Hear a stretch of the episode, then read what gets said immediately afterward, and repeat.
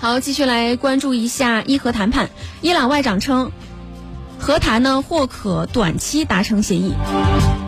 伊朗外长阿布杜拉希扬二十八号表示，维也纳和谈朝着良好的方向发展，只要各方面展现出诚意，有可能在短期内达成协议。伊朗核问题全面协议相关方前一天在奥地利首都维也纳开始举行第八轮的美伊恢复履约谈判。俄罗斯外长乌里扬诺夫表示，会议毫无疑问呢要取得进展。那么在工作组的非正式场合中谈到撤销制裁的问题。